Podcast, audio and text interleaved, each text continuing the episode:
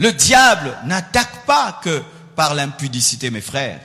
Il y a des gens qui ne tomberont jamais plus dans l'impudicité ici. Jamais plus dans l'adultère. Jamais plus. Et alors si tu penses que vaincre l'impudicité, l'adultère, l'ivrognerie, c'est tout, sache que Satan peut avoir que par ta petite colère pour t'empêcher de saisir la bénédiction de Dieu.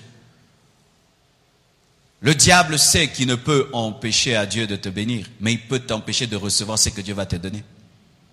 Il ne peut bloquer Dieu, il n'est pas fort pour le faire, mais il peut te bloquer toi, t'empêcher de recevoir. Ainsi, il te déplace du lieu de l'atterrissage de la bénédiction, rien que par les querelles, rien que par les disputes. C'est pourquoi vous devez demander au Saint-Esprit de faire grandir en vous la maîtrise de soi. Où tu peux sentir la querelle commencer et tu arrêtes. Tu sens que la querelle, les disputes veulent commencer, tu te déplaces, tu te maîtrises. Sinon, Satan te volera ta bénédiction.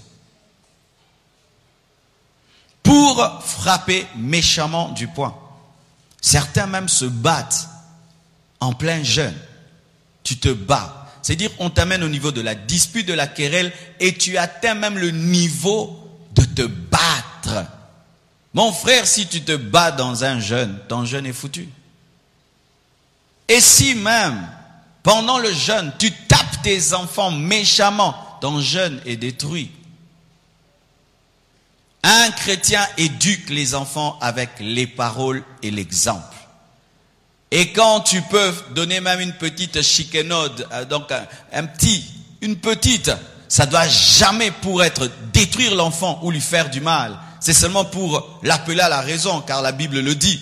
Mais un enfant de Dieu ne peut pas frapper son enfant jusqu'au sang, frapper son enfant jusqu'à le casser, frapper l'enfant jusqu'à le terroriser, le traumatiser. Tu fais ça dans le jeûne, tu as détruit ton jeûne.